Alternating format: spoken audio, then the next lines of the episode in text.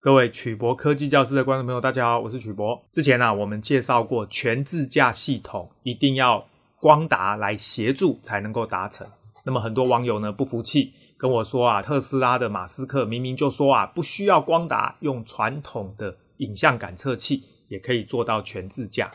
但是实际上呢，传统的影像感测器有非常多的限制。要做到全自驾 Level Five 基本上是不可能的。但是呢，科学家啊真的发明了一种新形态的视觉感测器，称为动态视觉感测器。这种感测器呢，它是属于神经形态的感测元件，它呢是在模拟我们人类的眼睛侦测影像的行为。这种感测器呢，真的是有机会颠覆未来的自动驾驶系统。那么，到底这种动态视觉感测器它的原理是什么？它是如何模拟我们的眼球，还有我们大脑分析的行为？那么今天呢，我们来跟大家简单的介绍。今天我们跟大家谈的题目是动态视觉感测器 （DDS）。神经形态视觉感测器将改变未来自驾系统。第一个，我们跟大家介绍什么叫做互补型金属氧化物半导体 （CMOS） 影像感测器。第二个呢，我们来跟大家介绍传统的影像感测器跟人类视网膜到底有什么差异。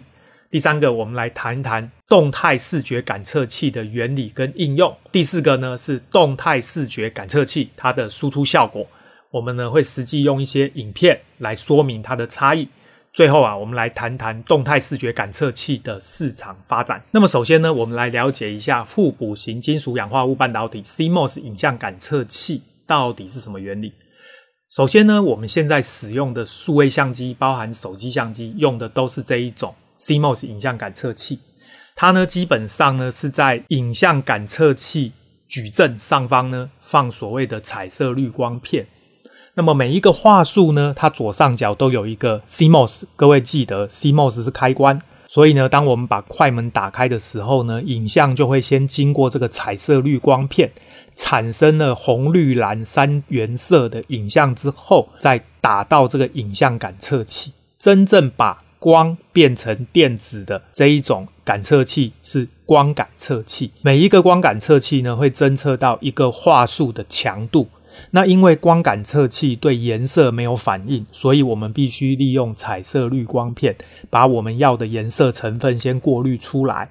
接下来呢，一个影像感测器，它是一个矩阵，它同时可以感测到非常多的画素。假设影像感测器是两千万画素，水平方向有五千个画素，垂直方向有四千个画素，乘起来五千乘四千就是两千万，相当于呢。二十 megapixel，各位想想看，当你把快门打开的时候呢，是不是这个影像感测器就有两千万画素的资讯必须要传送出去？假设每一个画素有一个位元组，那么两千万画素乘以一个位元组，再乘以三十个 frame per second，假设每秒钟三十个画面，这样呢，总共会有六百 megabyte 的资料。这样的资料量呢，其实非常的大。这样的资料呢，最后是要透过每一个画素左上角的 CMOS 开关打开之后，把电子推出去，再打开第二个开关，把电子传出去，再打开第三个开关，以此类推，把每一行的这个讯号呢，都送到前端，称为类比前端，把类比的讯号先转换成数位的讯号，再经过影像处理，称为 ISP。影像讯号处理完之后，才能送到处理器进行进一步的压缩跟运算。这个就是现在我们用的 CMOS Image Sensor 的原理。问题就出在呢，这样的影像感测器是把大量的资料不停地往后面送，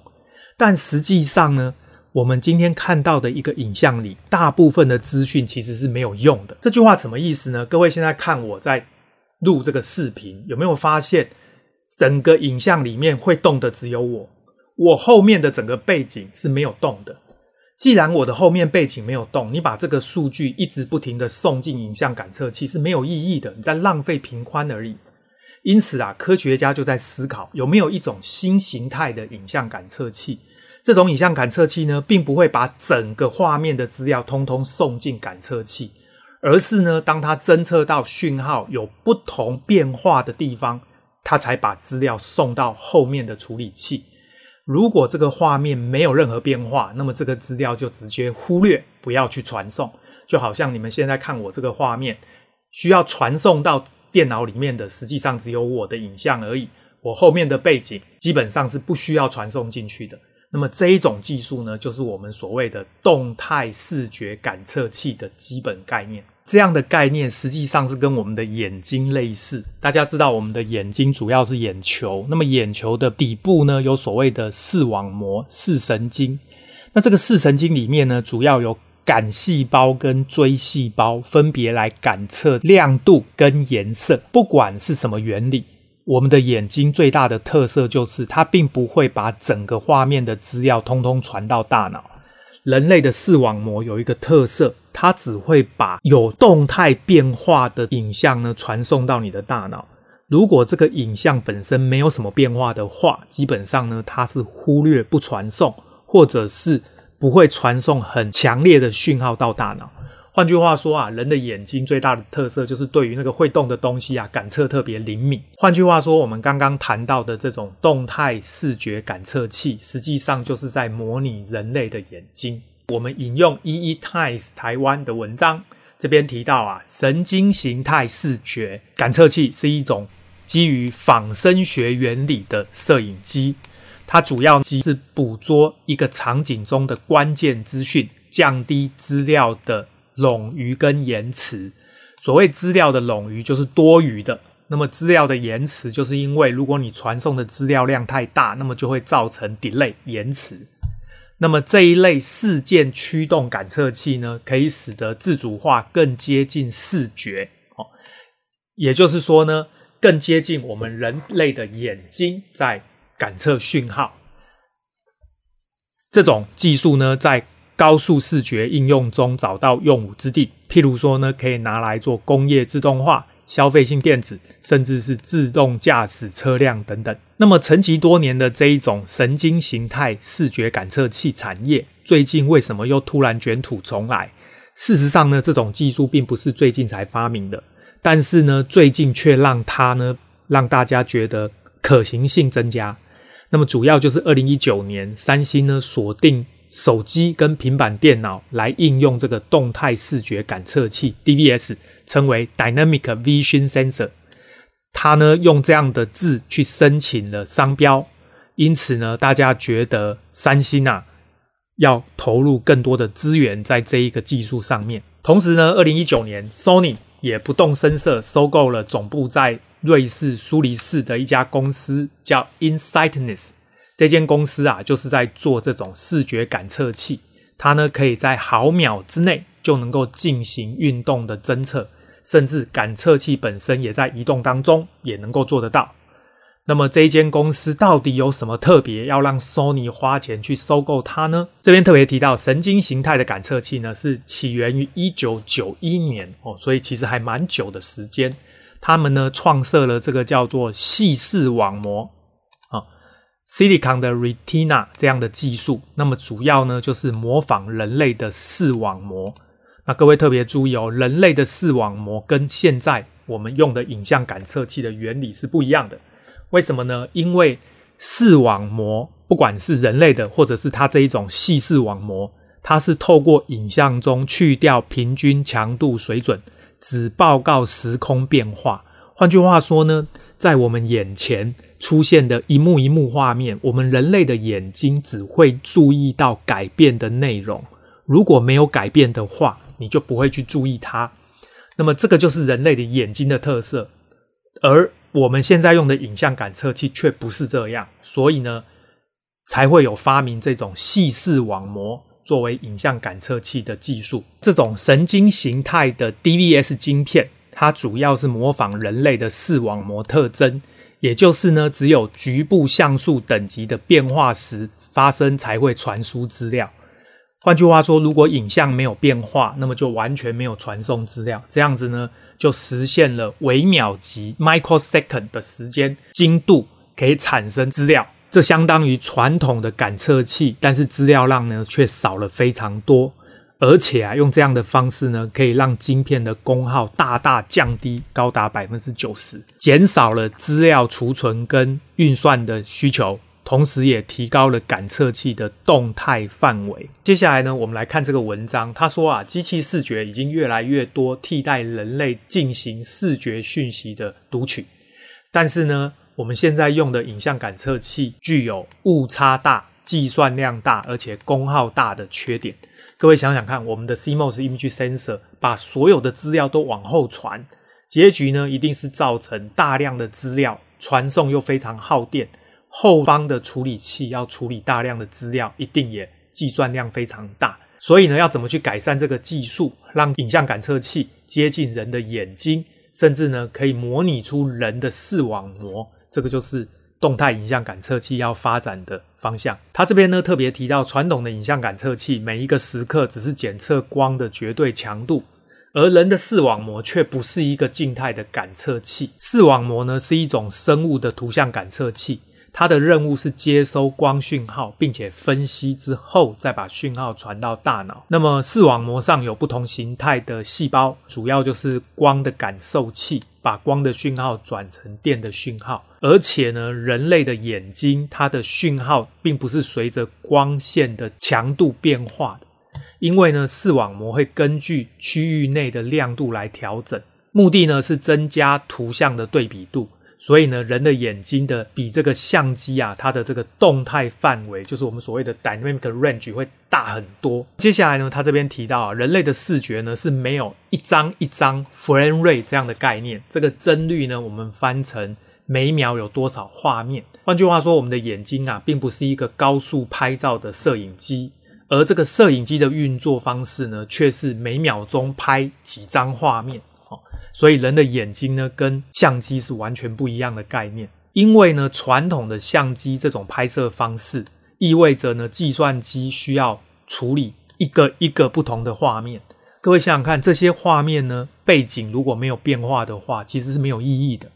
所以呢，这样子的处理方式呢，会带来惊人的计算量。那么，你如果提高每秒的画面数目呢，你又会让这个计算变得太复杂、太大量，没办法做。所以呢，这个就是传统相机的缺点，也就是传统相机呢，因为冗余数据，就是多余的这些没有用的数据，所以呢，没有办法进行高效率跟低功耗的。运动目标追踪跟识别，而这个人类呢，因为可以清晰的看到视网膜细胞分层和不同的视觉通道，所以它具有超高的分辨率，而且有非常快速的反应速度、强大的处理能力。各位看到下面这个图呢，就会发现左边是传统的相机，你会发现呢，它是把所有的画面每一个画素讯号通通送到。后方的处理器来处理，而这种动态影像侦测器呢，它主要送进处理器后方的是差异的讯号。各位看到的就会变成右边这一个图，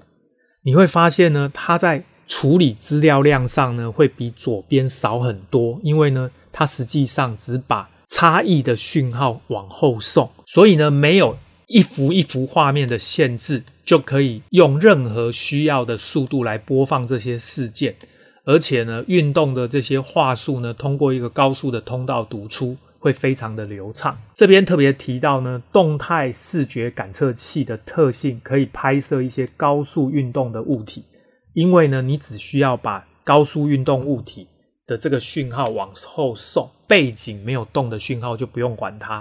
所以呢，即使你的物体运动非常快，也能够拍摄非常清楚，并且用任何速度来播放。它呢，会比这种画面率，也就是 frame rate 非常高的影像感测器呢，资料量更少，而且呢，影像的辨识效果更好。主要就是因为传统影像感测器是一个一个画面，这种一个一个画面的这种感测器呢，会产生大量的冗余数据。对运算资源还有传送的资料通道会造成很大的浪费。动态影像感测器呢，有许多优点，第一个高灵敏度，不需要特别照度的特点，可以呢胜任一些低亮度的环境，也就是在夜间它也可以侦测到讯号，具备有非常高的动态范围 （High Dynamic Range）。所谓的动态范围，就是影像里面的最亮的跟最暗的地方呢，你都要能够看到，这个叫做高动态范围。那么目前呢、啊，在全球呢有几家公司在做这种 DVS 影像感测器，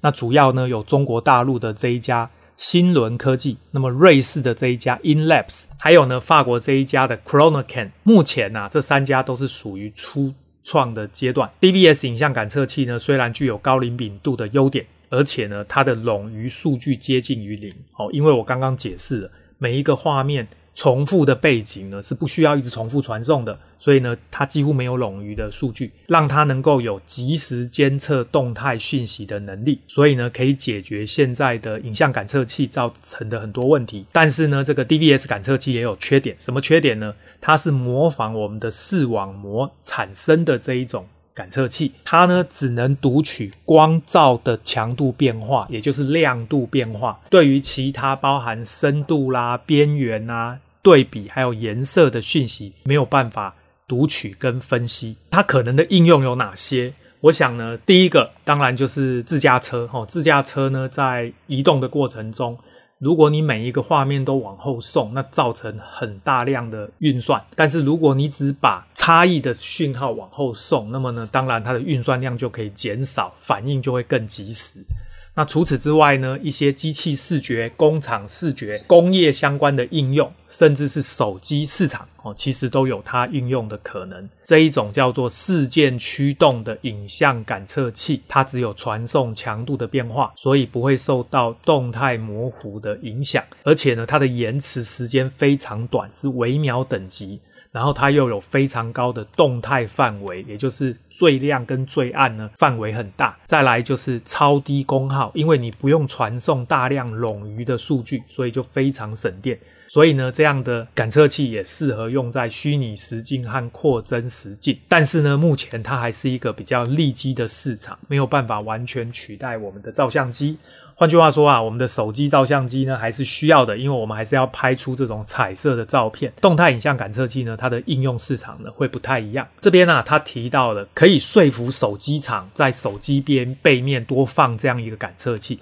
所以我要强调，它是多一个感测器，它并不会去取代。原来的 CMOS 影像感测器，毕竟我们的相机大部分时候还是要拍照用的。这边呢，手机多了这个感测器呢，这样子对于高速变化的这一种影像就可以有更好的效果。但是大多数的情况下呢，大家可能只想自拍或者美食。那各位注意，拍自己或拍美食，你就得用传统的影像感测器就可以了。这种事件驱动的影像感测器呢，它具有非常高的效能。那主要呢，它对于静止的画素，也就是刚刚我说的背景，它只要不动的话呢，几乎是不需要消耗任何能量。换句话说呢，自动驾驶车从内燃机引擎转向电动车引擎一样，这是一个卖点。所以呢，自驾车呢使用这样的感测器，实际上呢，它就可以减少非常大的消耗量。这边他提到，电动车的规划中呢，车辆如果是用固定的速度消耗功率，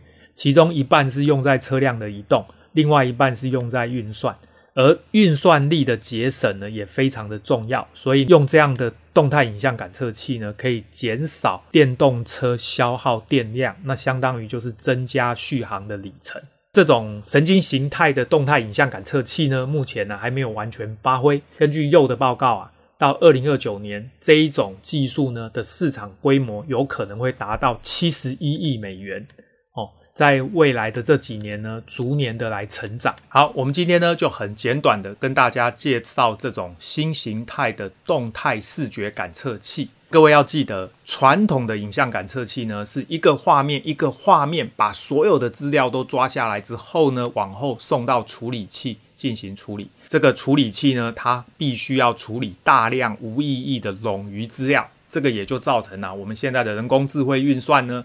需要延迟很长的时间。这个呢，也就是为什么我说这一种感测器是不可能用来取代光达系统进行全自驾的这个 Level Five 的系统。但是呢，这种新形态的动态视觉感测器，它在侦测画面的时候呢，只是把前后画面有差异的讯号截取出来，再往后送到处理器，它的资料量呢可以大幅的减少，而且呢它的行为呢跟我们的眼睛很像。换句话说呢，处理器就不需要处理大量无意义的冗余资料，只需要呢处理有意义的资料，反应速度就会非常快，而且非常省电。那么这样的系统呢，未来是不是有机会能够取代光达，达到这个全自驾呢？坦白说，这真的有机会。不过呢，我们还是必须看未来啊，这种 DVS 感测器的发展，然后才来慢慢的判断说呢，它是不是真的可以做到接近光达的效果。不过呢，这里面有一个重点。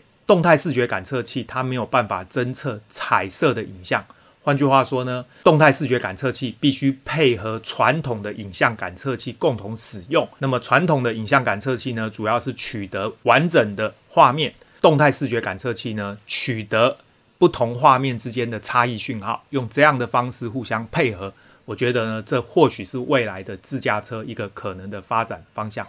好，我们今天的节目到这边。各位有任何关于动态视觉感测器的问题，欢迎大家发表在影片的下方，我们再来讨论。谢谢大家，晚安，拜拜。